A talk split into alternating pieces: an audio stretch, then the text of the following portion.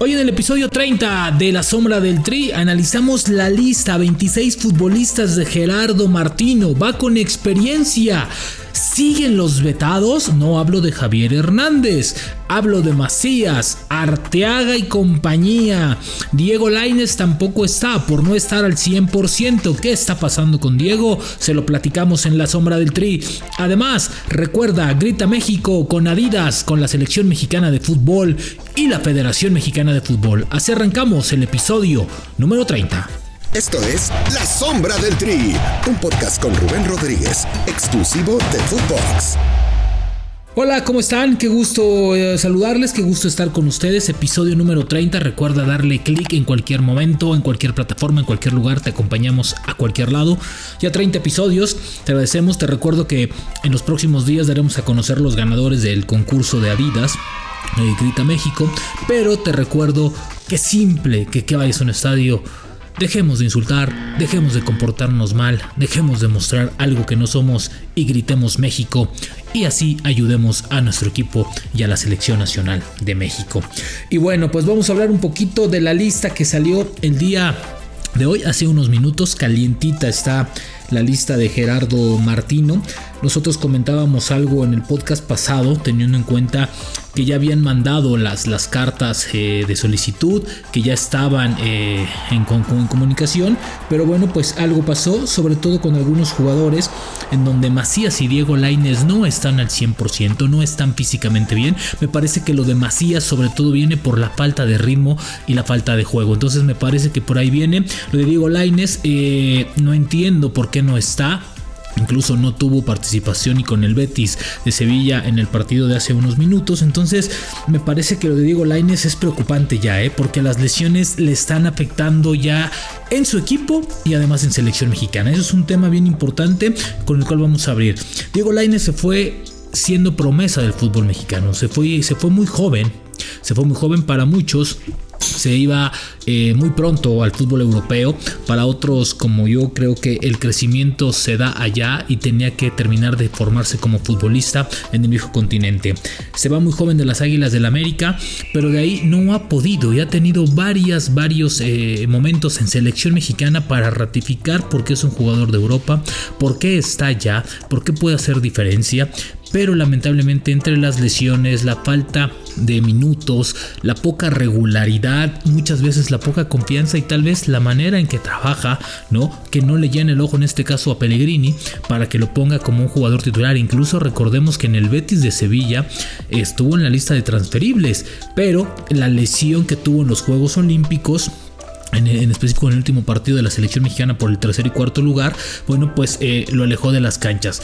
Ha regresado, ha regresado muy lento, incluso los pocos minutos que ha tenido se le ha visto un poco desesperado, un poco inquieto por tener la pelota, por hacer algo de más, por hacer algo diferente. Creo que Martino le tiene plena confianza y sabe que es un jugador que puede ser un futuro importante para la selección mexicana. Pero la realidad es que en este momento está perdiendo muchísimos minutos valiosos para él, sobre todo en su carrera hacia Qatar 2023, perdón, 2022.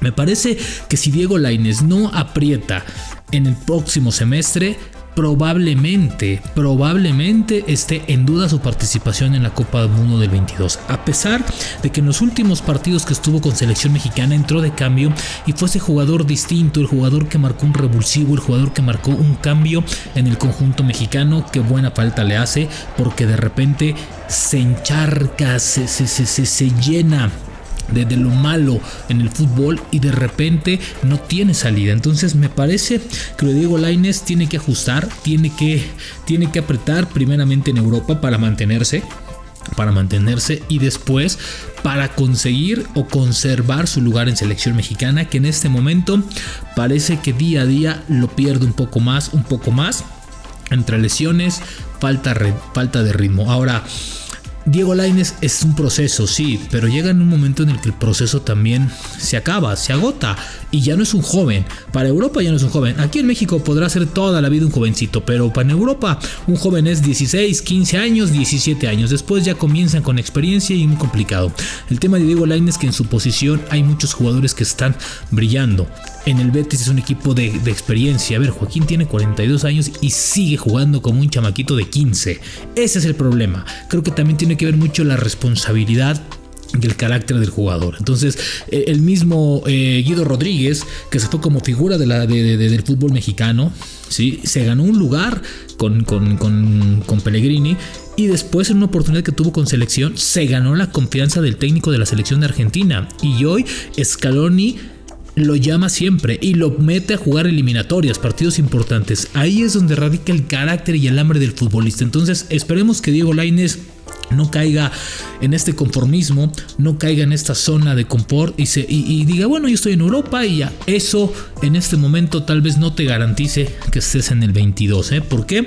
Porque creo que en esta lista de 26 jugadores, que en un momento les vamos a dar a conocer, me parece que sí está la duda. Bueno, antes de pasar a otro tema, la lista de la selección mexicana está con Cota, con Ochoa y con Talavera en la portería. Es un hecho que Ochoa va a estar en los juegos en el Mundial que de eh, Cota, eh, Talavera, eh, ¿Quién más se puede sumar por ahí? Jonathan Orozco. Saldrán los otros dos porteros para acompañar a la selección mexicana de fútbol en su travesía en la Copa del Mundo.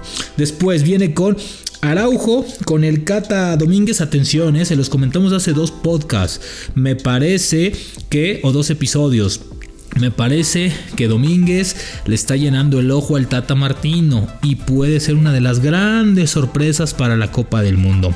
Va con Gallardo, va con César Montes, va con Héctor Moreno, con eh, Chaca Rodríguez, va con Osvaldo Rodríguez. Ojo con Osvaldo Rodríguez, otro jugador de León que está teniendo minutos en, en, el León y que probablemente también pueda ser una de las grandes sorpresas. Yo le voy a poner mis fichitas para la sorpresa para la Copa del Mundo. Osvaldo Rodríguez y Alcata Domínguez. Me parece que por ahí pueden ser.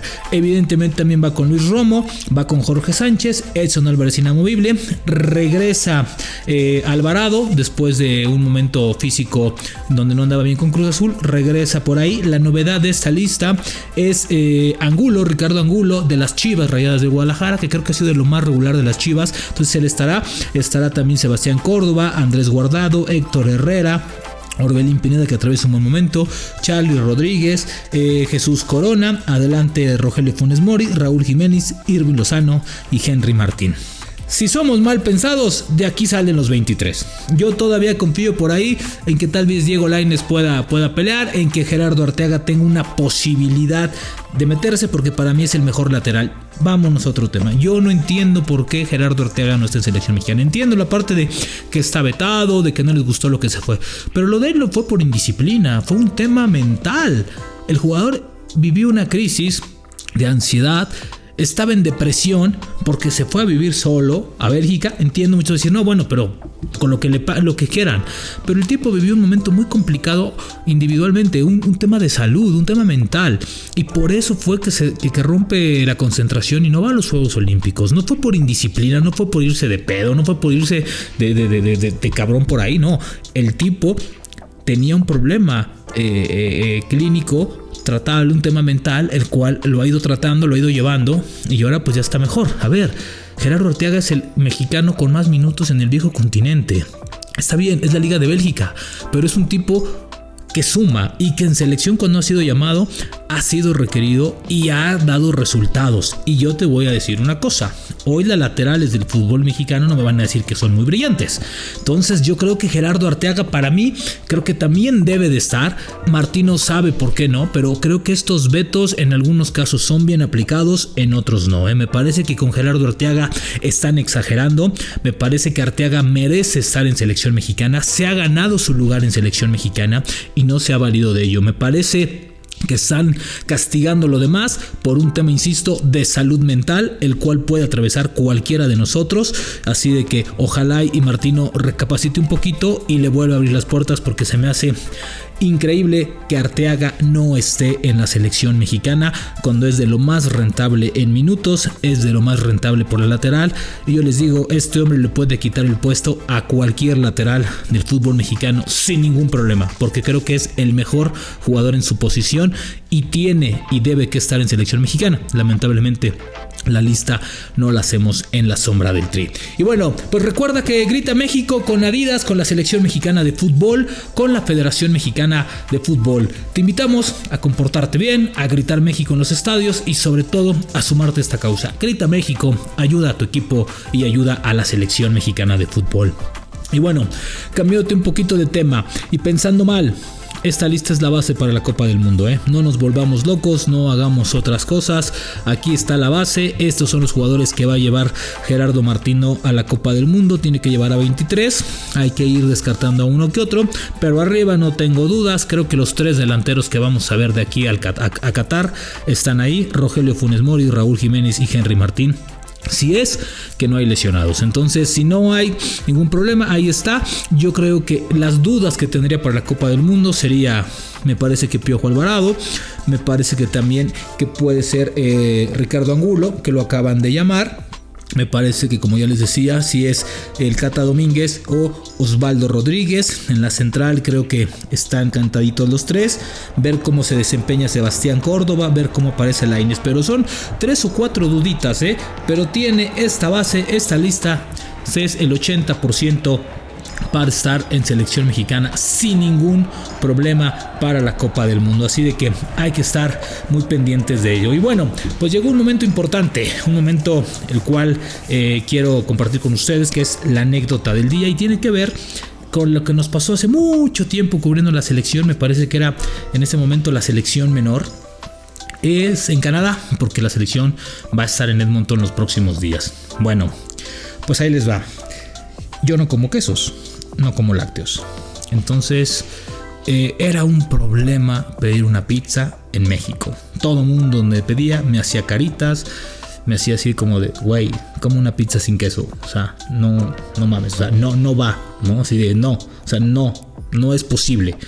Bueno, en Edmonton Estamos en Montreal, perdón.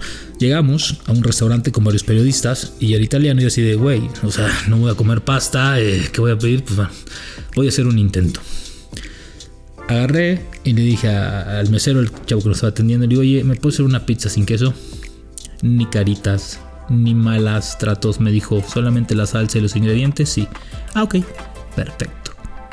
Ahí probé mi primera pizza sin queso y mi primera pizza allá en Edmonton. Así de que no todo se sufre, a veces también hay que batallar, pero a veces también batallamos mucho más nuestro propio país por la accesibilidad a las cosas no todo es chamba. También hay que echarse su chelita y su pizza sin queso. Nos vemos la próxima semana en el episodio 31 de la selección mexicana a ver cómo le va. Un abrazo, nos escuchamos pronto. La sombra del tri con Rubén Rodríguez, podcast exclusivo de Footbox.